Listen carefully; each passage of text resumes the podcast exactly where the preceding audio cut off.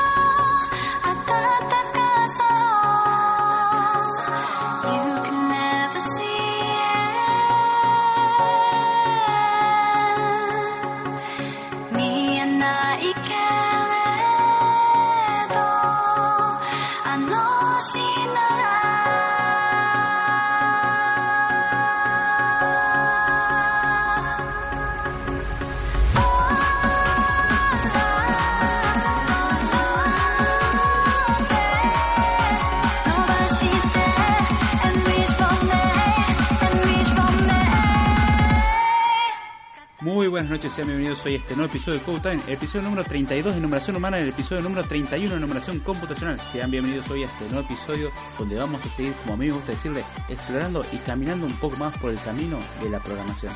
Así que vamos a comenzar con el programa de hoy, que hoy por lo menos el tema a mí me encanta, me fascina y dentro de lo que es la serie de sistema de archivos, que es lo que ustedes están votando hasta ahora, esto yo lo pongo a elección y ustedes lo eligen, es uno de los temas por ahí más interesantes y por ahí incluso para el público en general el que le puede llamar más la atención por el hecho simple de que, bien, hasta ahora estuvimos viendo mucho lo que son conceptos eh, más que nada abstractos, diciendo, bueno, esto más o menos funciona así, como trabajarían las cosas.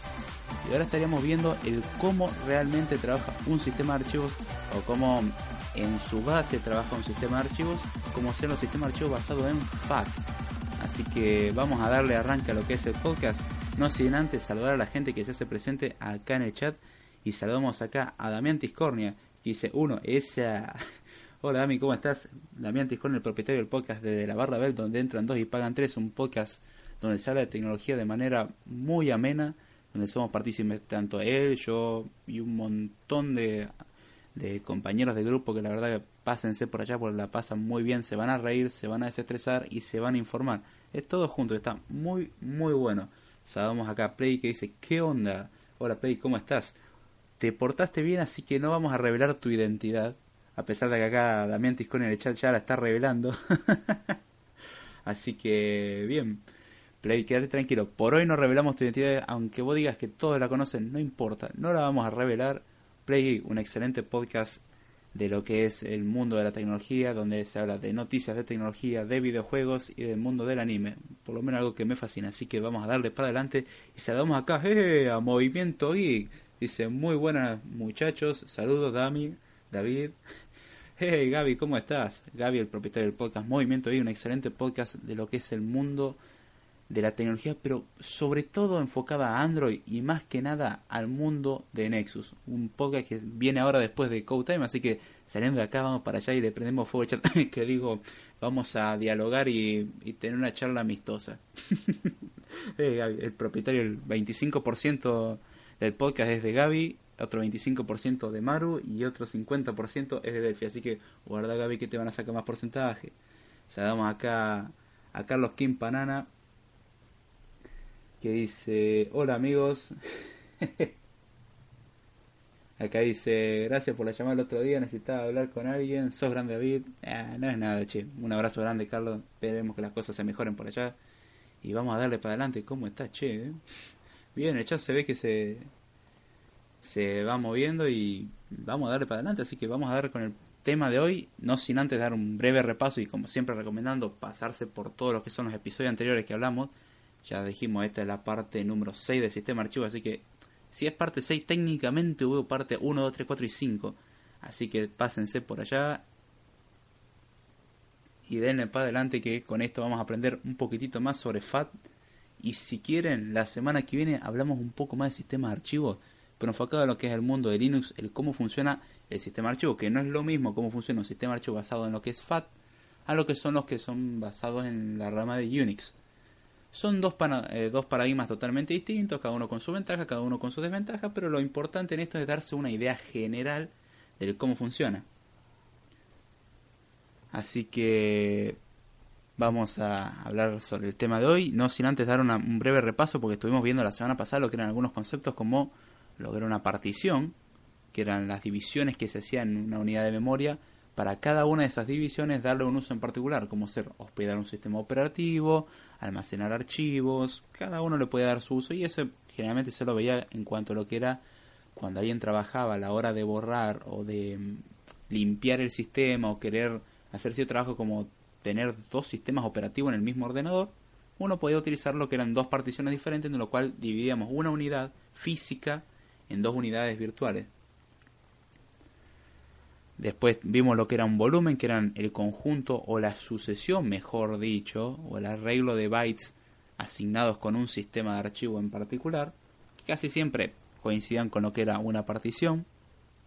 El sistema de archivo, que era el que se encargaba de abstraer todo lo que nosotros conocíamos como bytes y lo muestra como archivos, que es donde nos vamos a enfocar un poquitito hoy. Bueno, un poquitito no, es el foco hoy. Pero vamos a verlo ya con un ejemplo ya algo más abstracto, algo que se pueda entender mejor. Y los metadatos que en parte quitan un poco lo que es las máscaras sobre el funcionamiento de un archivo, que los metadatos eran toda la información perteneciente a un archivo que no es su contenido. Y ahí es donde llegamos al punto que incluso el nombre de un archivo es parte de los metadatos, con lo cual tendríamos los metadatos y los datos. Los datos, el contenido como, como tal o en sí del archivo en particular, y los metadatos es todo el, resto, como ser el tipo de archivo, la extensión, el nombre, el programa con que se lo abre, a veces que hay sistemas de archivos que almacenan eso, eh, etiquetas que tienen propiedades, fechas, todos esos datos, todo lo que no pertenece al archivo como tal, como contenido, pasan a ser lo que es la parte de metadatos. Hay un concepto más que es el de inodo, que el inodo o information node, también conocido en inglés, eh, es algo que prefiero hoy no, no explicarlo tanto por el hecho de que lo voy a introducir mejor cuando se hable de lo que son sistemas basados de en Unix. Porque justamente los sistemas FAT no utilizan este, este algoritmo, sistema, mecanismo o como le quieran llamar.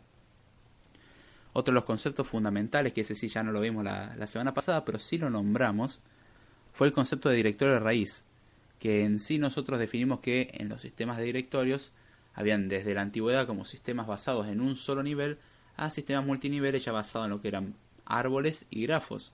Justamente el directorio raíz es el primer nivel jerárquico del sistema. Ahí es donde se guardan las referencias, lo que son el resto de archivos y el resto de carpetas del sistema de. Pero siempre que uno intenta buscar algo o uno intenta trabajar con un archivo en particular, lo hace mediante una ruta. Y la ruta siempre empieza en el directorio raíz, o sea, el principio de la cadena o el principio del camino.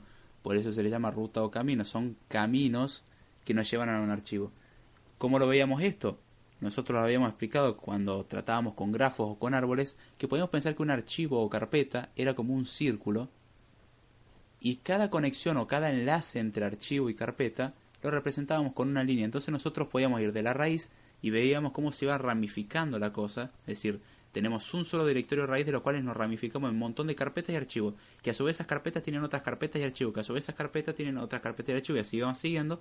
Y cuando nosotros necesitamos llegar a un archivo en particular, utilizamos lo que era la ruta y recorríamos todo ese camino. Básicamente, cuando uno dice voy a tal archivo, que el archivo está, en, por dar un ejemplo, en sistemas basados en, en Unix, decimos que está en directorio raíz, usuario, en usuario está en el usuario 1, en el usuario 1 está en escritorio, en escritorio está el archivo que se llama vacaciones.jpg, por dar un ejemplo. Entonces ahí lo que estamos diciendo es que tenemos que recorrer ese camino que vamos del directorio raíz, vamos a lo que la carpeta de usuarios, que ahí vamos y así empezamos a recorrer hasta llegar al final del camino. En sí, eso es uno de las tantas conceptos fundamentales que uno se lo da o supone que lo sabe o se supone que se sabe cuando uno trabaja de- a la hora de decir, por ejemplo, eh, copiar las cosas a la raíz. Uno trabaja con un pendrive y se trabaja mucho más con ese concepto más que en lo que es el disco del sistema. El disco del sistema uno mete todo lo que son las cosas en o el escritorio por ser la cosa visual o el elemento visual más simple para acceder o la carpeta de documentos, carpeta de descargas o ese tipo de carpetas pero uno no- generalmente no se va a lo que es el directorio raíz. Ahora, cuando uno trabaja en un pendrive, como está pensado generalmente para almacenar datos, uno generalmente trabaja con lo que es el directorio raíz y ahí uno establece lo que son las jerarquías mediante carpetas y todo eso. Otro tema que vamos a ver también la semana que viene, que prefiero tampoco verlo hoy, es el sistema de mapa de bits para asignación de espacio libre. Mapa de bits es una forma de determinar qué espacio en disco está libre sin tener que recorrer toda la memoria. Entonces, ahí es donde está la, la parte interesante. Pero ya digo eso, vamos a tratar de dejarlo para lo que es la semana que viene. En principio lo que quería ver hoy era el sistema de FAT. Y para arrancar con el gran misterio, porque uno dice, bueno, sistemas de FAT son viejos, lo que sea, como ya hoy en día se usa NTFS, ¿por qué usaría FAT? FAT es usado hoy en día, es un sistema de, de gestión de archivos que a pesar de ser un tanto arcaico, por decirlo así, que ya tiene sus años, aunque la mayoría de sistemas de archivos ya tienen su, su tiempito, viene la parte interesante de que es útil como un modelo de referencia por su simpleza en cuanto a estructuras internas, porque todo sistema de archivo tiene su propia estructura, como ya lo estuvimos hablando anteriormente, pero el sistema FAT viene a ser simple a la hora de explicarlo, entonces vamos a arrancar con eso, vamos a arrancar porque es un sistema de archivo también que se utiliza todavía y que se sigue usando para pendrives y almacenamiento externo, se sigue utilizando, así que ¿por qué no hablar de esto? Que ya que es simple y se sigue utilizando, vamos a entender un poco cómo funciona el FAT en profundidad. Saludamos mientras tanto a JJ Ponce que es el presente, dice saludos, mucho éxito, muchas gracias JJ. Saludamos acá a Maru también, la coequiper de Movimiento X, dice saludos David, saludos a todos. Hola Maru, ¿cómo estás? Espero que estés muy bien. Un beso para vos, para Delphi y un abrazo para el grandote. Así que vamos a seguir hablando de lo que es el sistema FAT. Y una de las tantas intrigas que uno se hace, o las tantas preguntas que uno se hace a la hora de leer FAT, de bueno, sí, FAT, FAT, FAT, FAT, sí, todo muy bien. No estamos hablando de gordo, estamos hablando de la palabra FAT. ¿De dónde viene el nombre FAT? Porque sí, todo muy lindo, lo nombramos, lo nombramos, lo nombramos. ¿Y a qué se refiere con FAT? Bueno, FAT viene del, es un acrónimo de la frase en inglés o del conjunto de palabras en inglés File Allocation Table o tabla de alocación de archivos, también conocida como tabla donde uno va indicando las posiciones de los archivos y ahora vamos a explicar un poco más en profundidad el cómo funciona, pero primero es importante ver otros conceptos. Acá, sabemos, acá dice Carlos Panana, una vez formativa, una micro SD 64 GB con 90 a ver, con 90 megabits por segundo de lectura y 90 de escritura, pero formativo con XFAT. Y no lo haría en ningún equipo. Grabé un video en mi filmadora con XFAT. Eso pasa, son variantes, es el Extended FAT, que es una variante que vino porque el FAT cuando lo hablamos, eh, no solamente nos referimos al sistema de archivo como tal, porque existe una gran variación en lo que son los distintos sistemas FAT. De hecho, los primeros sistemas FAT fueron desarrollados por Microsoft en la década del 70. Así que ya tenemos un ratito con el sistema archivo. Fue evolucionando con el tiempo. Una de las tantas evoluciones que tuvo y fue simple era que FAT fue pensado para lo que eran medios de almacenamiento pequeños. ¿Qué me refiero con pequeños? Estaba pensado para trabajar con disquetes y con medios de almacenamiento de esa capacidad. Tenía que ser un sistema archivo eficiente en el sentido de decir, tiene que ocupar poco espacio porque no tenemos mucho lugar para meter información. Y si el sistema archivo se come el 50% del almacenamiento solamente para establecer la distribución, no es no es muy no es muy eficiente que digamos, no es muy bueno. Entonces, ¿qué se hace? Bueno, eh, se trabaja con un sistema de archivo lo suficientemente ligero, en este caso FAT, pero ahora vamos a explicar por qué varía FAT. Una de las tantas variaciones que tiene FAT es que tiene, tenés, por ejemplo, FAT12, FAT16, FAT32, es el por ahí más conocido. Cuando dice FAT normalmente solo suele ser FAT16, y cuando hablamos de FAT32, ese sí, uno dice, bueno, FAT32 uno lo ubica, a ver, FAT32, por lo menos si trabajó con Windows XP en algún momento de su vida, ahí lo va a encontrar como FAT32 existió, y sigue existiendo y se sigue utilizando son distintas actualizaciones que le fueron haciendo al modelo. Pero antes de profundizar un poquitito más en lo que es esto, eh, vamos a hablar un poquitito de cuando uno prende la computadora, uno tiene el disco rígido. Ahora, ¿qué es lo que se almacena en el disco rígido? Sí, uno diría información. Eh, muy inteligente. ¿Cómo? La idea es cómo a bajo nivel se almacena esa información. Entonces, en, cuando uno empieza a leer un volumen, ya definimos lo que era un volumen en el podcast pasado, que era es, ese espacio asignado con un sistema de archivo en particular. Lo primero que se lee es el tipo de sistema archivo el cual vamos a trabajar. Entonces el sistema operativo en sí va a leer en como ven, o más bien el sistema operativo, el sistema operativo, la BIOS, va a empezar a leer ciertas cosas de decir, bien, vamos a ver qué sistema archivo tenemos por acá. Entonces, mediante el, el tipo de sistema archivo empieza a leer una descripción de lo que es el, el sistema archivo como tal. Como decir, el tamaño que tiene, la extensión del la extensión de lo que es el volumen en tal, los tamaños de los bloques, como dijimos, los discos rígidos trabajan mediante lectura y escritura de bloques, pero a su vez los sistemas de archivos tienen su propia interpretación de bloques y eso ahora lo vemos.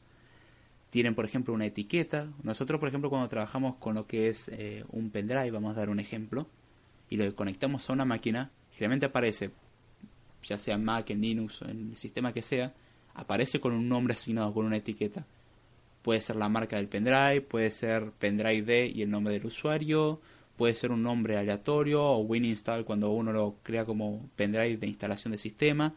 Es una etiqueta. Entonces, esa es información que viene al principio de la unidad. Lo primero que se lee en esa unidad es el tipo de sistema archivo y empieza a leer una descripción de distintos datos, como ser el tamaño que tiene, el tamaño de los bloques en los cuales está dividido el sistema como tal, las etiquetas y para qué está destinado. Por ejemplo, ¿para qué puede estar destinado?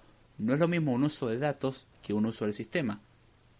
Entonces, eso son, es cierta información que no ocupa mucho espacio porque son apenas bytes o bits incluso de configuración que están al principio del sistema archivo. Pero en base a la lectura de eso es cuando podemos establecer si realmente podemos empezar a trabajar o no con lo que son con lo que es la información. Acá dice Damián Tiscornia, nombre aleatorio, Tito. ah, hay quien entiende el por qué me río pase a leer el chat de Spreaker. Es una muy linda compañía escuchar el podcast leyendo el chat porque si uno está en vivo, la verdad que está bueno, pero si, si lo escucha por diferido y se le agradece muchísimo porque la mayoría de las escuchas del podcast son por diferido, eh, pásese a leer el chat porque se va a divertir mucho y va a entender un poco más el contexto de cuando me río, cuando tiran algún chiste o algo que les interese que haya comentado alguno de los usuarios acá. Acá dice Damián Tiscornia, mi destino es como la canción del modesto Garcés. Ay Dios, no, no voy a cantar esa canción ahora, che. Entonces, junto con lo que era la descripción de los ciertos datos del sistema de archivo, hay una sección, o se almacena una sección llamada como superbloque, también conocida como bloque de control o tabla maestra de archivos. ¿Qué se almacena ahí? En sí, gran parte de la información inicial del sistema de archivo es donde se almacena todo esto. Una vez que leemos toda esta información inicial, que todavía no leímos ningún archivo como tal, empezamos solamente leyendo para ver si podíamos empezar a trabajar y suponiendo de que se establece, a ver, bueno, el sistema analiza esto y dice, mira, yo leo que tenemos tanto espacio, coincide con la capacidad del disco, veo que no hay ninguna información dañada, vemos que la información hay que empezar a leerla de acá hasta acá, hace los cálculos necesarios y dice, bueno, establezco que podemos empezar a trabajar. Eso significa que el sistema archivo no está dañado y podemos trabajar normalmente. Cuando el sistema archivo está dañado, muchas veces se daña este sector, que es, como quien diría, no es el sector de arranque, pero es el sector cero, el, el principio del disco, y es el que hace referencia al resto de la memoria. Entonces, como los archivos ya dijimos que eran un conjunto de bytes para el ser humano al azar, el sistema de archivos se encargaba de mostrarlo como archivos, pero si rompemos el sistema de archivos vuelven a ser esos datos al azar, con lo cual no podemos leerlos y así es donde acá es donde entra lo que es el, el tema del sistema de archivo como tal. En sí, los bloques cuando leía una memoria suelen ser de anteriormente o hace un tiempo atrás eran de 512 bytes, con lo cual cada vez que se transfería un bloque de memoria se transferían 512 bytes, los cuales nosotros teníamos que encargarnos de trabajar, o mejor dicho, el sistema se encargaba de trabajar. A partir de lo que es el año 2010 se estableció como estándar lo que son 4096 bytes, también conocido como 4 kilobytes. Cada bloque pesa 4 kilobytes, entonces cada vez que se mueve información se mueve de a bloque. Con lo cual estamos moviendo lo que son 4 kilobytes. ¿Qué dice el movimiento? ¿Se va la traficante de DVD? ah, por Edu.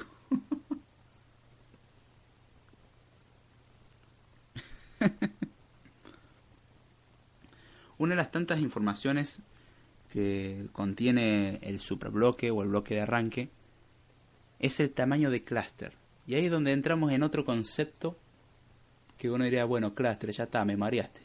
Bien, nosotros dijimos que los discos rígidos trabajan con lo que es un bloque físico, es decir, cuando uno solicita cierta información a lo que es el disco rígido, el disco rígido lo responde con un bloque. Después uno se encarga de trabajar con eso.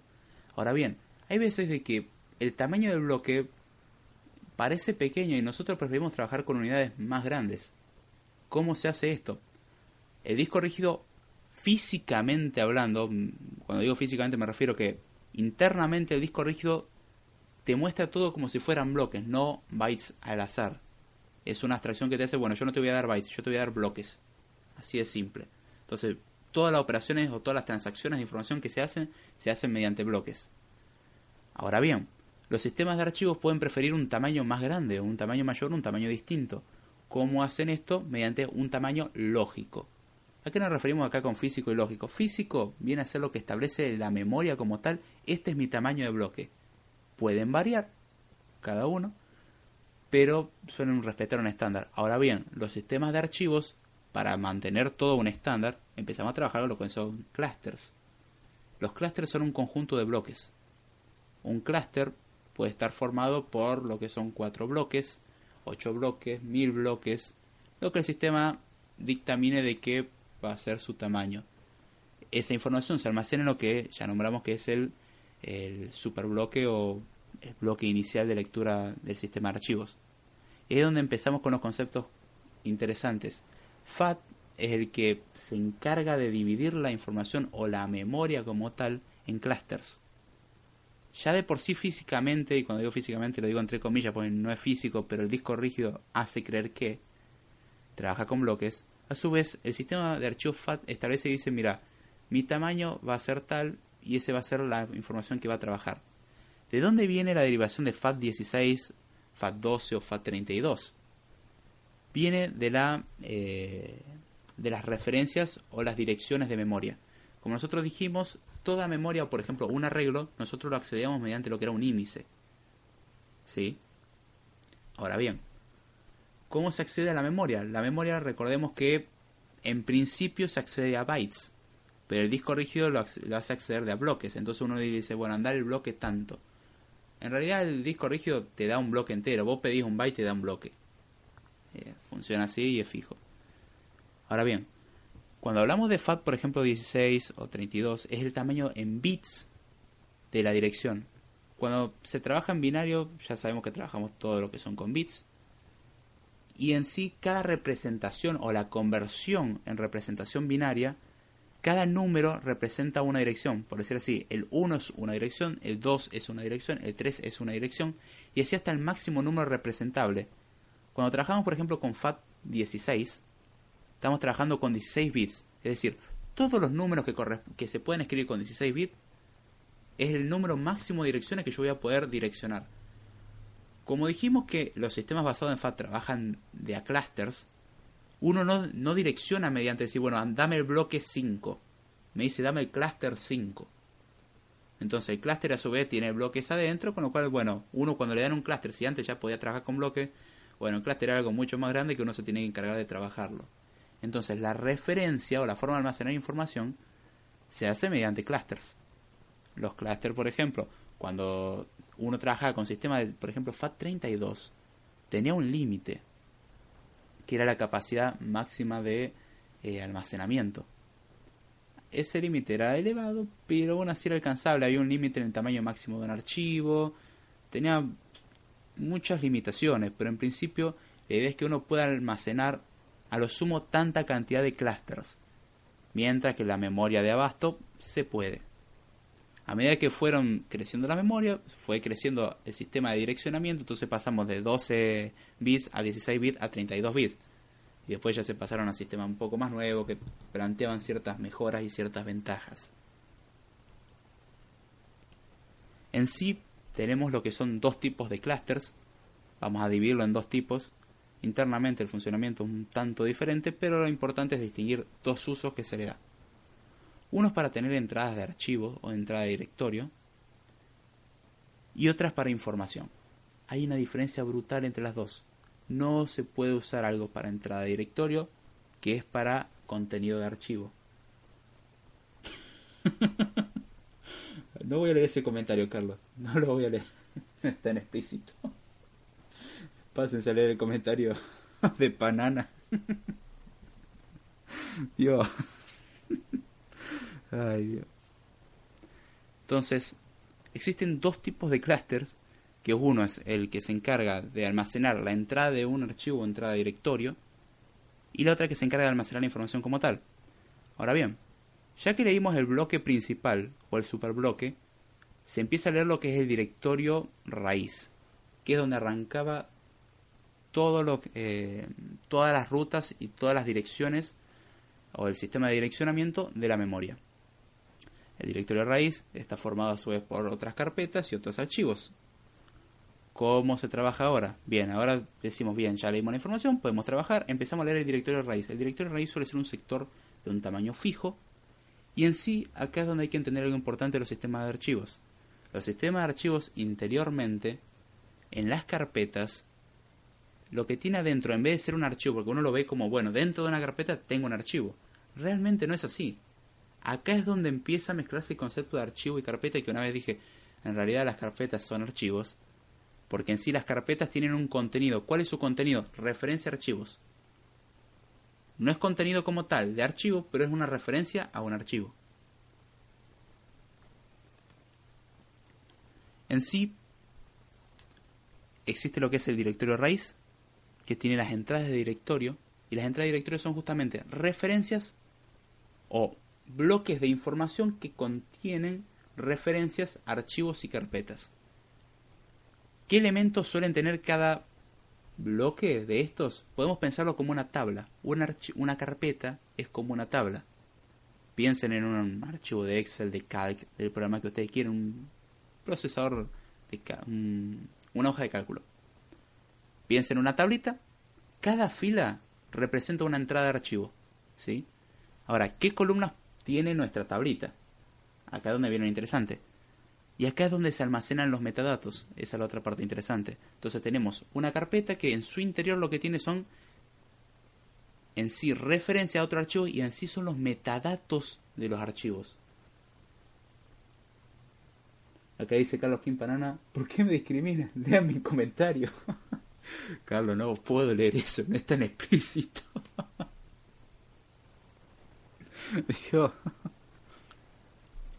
Entonces, qué es lo que tiene o qué información se tiene de cada archivo o qué metadatos se almacenan. Como ya dijimos anteriormente, tenemos un archivo y una extensión, que en sí la extensión es parte del mismo nombre del archivo.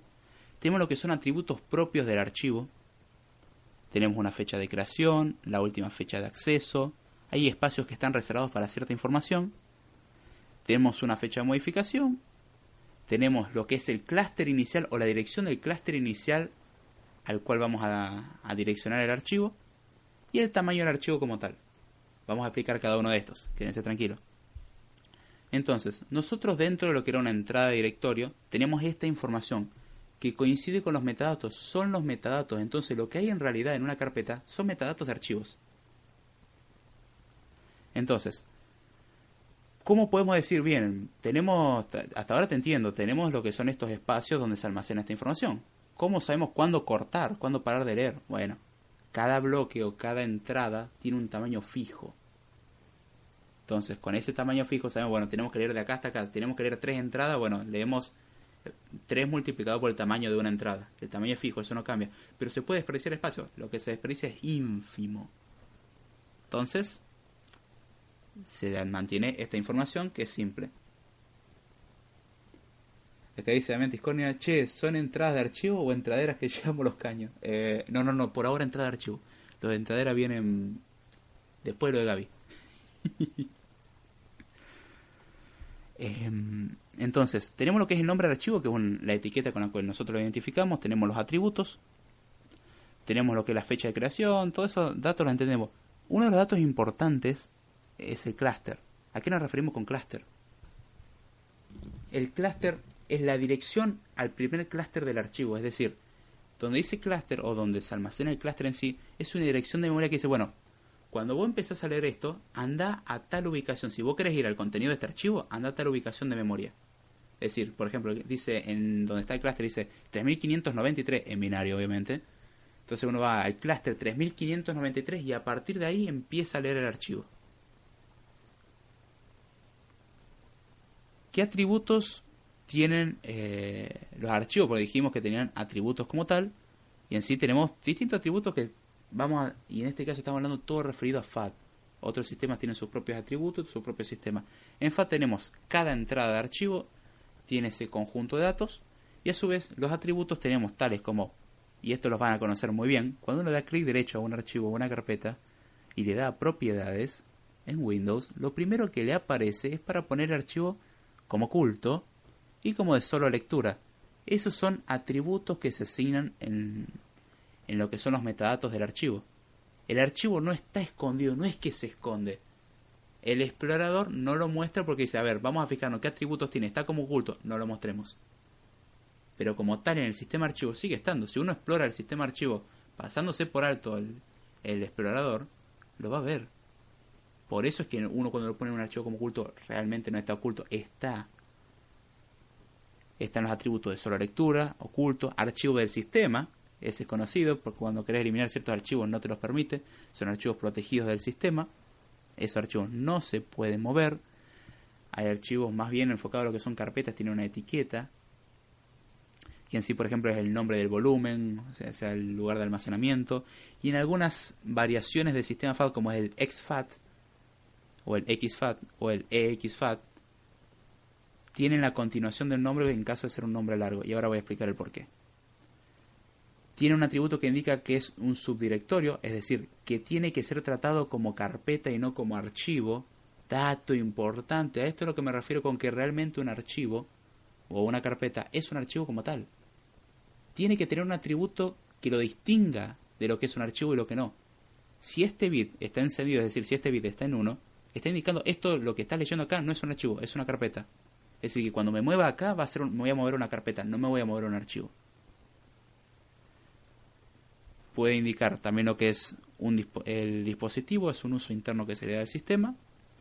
Y otra información que tiene es, o un bit que es, que indica que está reservado, que es un archivo que no puede ser manipulado para nada. Es una protección un poco más alta que solo lectura. Es un archivo ya llevado a nivel de sistema archivo. Es más, más poderoso. Entonces, vemos que los archivos vienen en el directorio raíz. El directorio raíz dijimos que tiene entradas de archivos, es decir, como podemos pensarlo como una tablita. Todo muy bien. Acá dice Damián Tiscornia, qué feo, se mueve archivo, déjenlo. Degenerada, perdón. No, no, no, che. No, no, no, a eso no me refería. Bien, entonces, tenemos lo que son, hasta ahora, el directorio raíz, que tiene entradas de archivos, que a su vez las entradas de archivos tienen un conjunto de datos, que ese conjunto de datos, unos tantos son los atributos, y ahora todo bien. Entonces uno cuando quiere referirse a tal archivo, lo primero que hace es decir, bueno, vamos al, uno le pasa la dirección, por ejemplo, está en el directorio raíz y dice, bueno, quiero ir a la carpeta, vamos a dar el ejemplo más simple, vamos a ir a la carpeta archivos de programas en Windows. Es simple el ejemplo. Bien, ¿cómo vamos a la carpeta archivos de programas? Nosotros vamos al directorio raíz. El directorio raíz tiene las entradas de archivos. Las entradas de archivos nos fijamos a ver cuáles archivos de programa. A ver, esta no, esta es Windows, esta no, esta es Users, esta no, esta es desktop.ini, bien, esta no, esta no, esta no, perfect.log, esta no, a ver, acá tenemos, ah, archivos de, archivos de programa, perfecto. Ahí accedemos a lo que son, es, o mejor dicho, en la tabla dice, bueno, esto es, vamos a empezar a leer los metadatos, que es lo que tenemos acá. Bueno, esto me está diciendo que es una carpeta. Bien, perfecto. Entonces, si voy a entrar a la carpeta, me tengo que mover hasta ahí. Eh, antes de íbamos a saludar acá a Rubén Castillo, que se hace presente y dice, hola, mejor dicho, olis. hola Rubén, ¿cómo estás? ¿Todo bien? Pues sentate, ponete cómodo y vamos a aprender un poquitito de FAT. Entonces, nosotros tenemos lo que es ahora la referencia de archivos programa. La referencia de archivos programa dice que es una carpeta. Todo muy bien. Entonces, ahora si nos vamos a mover adentro, vamos a tratarlo como carpeta. Dice, llegué bien tarde, ¿verdad? No, che, no te hagas problema. Quédate tranquilo, ponete cómodo y disfruta. Entonces, sabemos que vamos a trabajar con una carpeta. Ahora bien, ¿qué se hace? Dijimos que teníamos la información del clúster inicial, es decir, dónde vamos a empezar a leer una carpeta como tal. Bien, vamos a ese clúster y lo empezamos a leer. Entonces, vamos al clúster tal, dice bien, vamos al clúster 5593, ahí empieza la carpeta de archivo de programa. Pero ¿cómo seguimos? Entonces dijimos que ahora recorríamos todo ese camino, pero quiero leer ahora todo el contenido de la carpeta. Entonces, ¿cómo arreglamos este problema? Y acá es donde viene la parte mágica de FAT. ¿Por qué digo la parte mágica? Nosotros dijimos que FAT provenía de File Allocation Table o tabla de alocación de archivos. ¿Para qué sirve la tabla de alocación de archivos? Es justamente es una tabla que está almacenado cerca del superbloque, que es el bloque inicial, la cual es una tablita que tiene una entrada del tamaño, por ejemplo, en FAT32 tiene una entrada de 32 bits por cada clúster del sistema de archivos. Es decir, si el sistema de archivos tiene 5000 clústeres, la FAT o la tabla tiene 5000 campos. Cada campo tiene el tamaño de la cantidad de bits que determina, por ejemplo, FAT32, FAT16, cada uno de los sistemas. Entonces, ¿cómo funciona esto? Cuando uno empieza a leer un archivo, lo que hace es, bueno, empiezo a leer un archivo, voy al primer clúster. Del primer clúster voy al archivo como tal. Pero yo no sé, yo sé que tengo que leer ese bloque o ese clúster. Pero hay archivos que están formados por más de un clúster. Imaginemos un archivo de un giga. Un archivo de un giga no entra en un clúster, ¿eh? se los aviso. Necesitas muchos clústeres. Entonces, ¿cómo hacemos?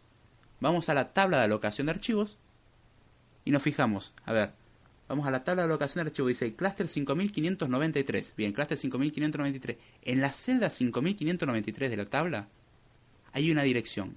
Esa dirección es la dirección de la siguiente, del siguiente clúster a leer. Entonces, decimos bien, ahora ya sabemos cuál es el siguiente. Entonces leemos dos clústeres. Bien, vamos, saltamos al siguiente. El siguiente es el clúster 1001. ¿Qué hacemos ahora? Vamos al clúster, a la, a la celda 1001 de la tabla de asignación de archivos. Bien, en la tabla dice ahora tenés que ir al clúster 500. Vamos al clúster 500 y así es como vamos leyendo el archivo de a, a clusters. Cuando lees un archivo completo, estás leyendo todos los clusters. Entonces va siguiendo un funcionamiento similar a lo que son las cadenas enlazadas, como habíamos dicho, o las listas enlazadas, cadena enlazada, vaya redundancia, las listas enlazadas, en la cual entonces la FAT o esa tabla lo que tiene justamente una cadena que determina el recorrido que hay que leer el disco o qué clúster hay que ir leyendo en disco para poder eh, leer lo que es la información entera, ya sea de una carpeta o de un archivo. ¿Cómo sabemos cuándo detenernos? Hay ciertas direcciones en particular que se asignan a tabla de dirección de archivos, que son en particular cuatro. Una, si tiene un valor cero, indica que no hay nada asignado en ese... Si la tabla de direccionamiento tenemos un cero, significa que no hay nada asignado, no hay que saltar a ningún lugar. Es espacio limpio. Cuando uno formatea, generalmente lo que hace es poner esa tabla en cero y listo. Y borra todas lo que son las entradas del directorio raíz. Tenemos un indicador de clúster dañado. ¿Qué pasa cuando pasa un tiempo largo y hay ciertos sectores de disco que se dañan? Cuando uno formatea, el formateo lento lo que hacía, entre otras las cosas, además de borrar las cosas a bajo nivel, era verificar qué clústeres estaban eh, dañados. ¿Cómo hacía para no asignarlos? A la tabla de alocación de archivos decía, bueno, al clúster 5083 no le asignes nada porque está dañado. Entonces era un sector que se perdía del disco. Pero evitábamos escribir esa zona. Es un espacio ocupado que nunca va a poder ser usado porque está dañado. Otro tipos de clúster es eh, otro tipos de clúster, otro tipo de direcciones es la dirección, una dirección especial que sirve para marcar el fin de archivo. Entonces uno empieza a leer un archivo en la tabla eh, de entradas de archivo. Ahí tiene el primer clúster y empieza a leer lo que es la tabla de asignación. Empieza 1, 2, 3, 4, salta en todas las direcciones hasta que llega a la dirección final.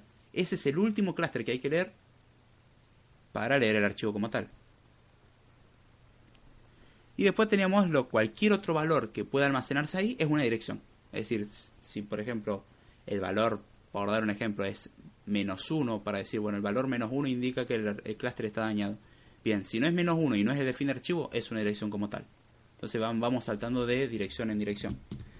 Y ahí es donde está el funcionamiento de la FAD. La FAD es tan simple como decir, tenemos el directorio raíz, el directorio raíz tiene las entradas de archivos, las entradas de archivos tienen, son carpetas y directorios, ya dijimos, son carpetas y carpeta y directorio, carpeta y archivos, que tienen los, son los metadatos, no es el archivo como tal, pero si querés ir al archivo, tenés el indicador del clúster al cual tenés que ir.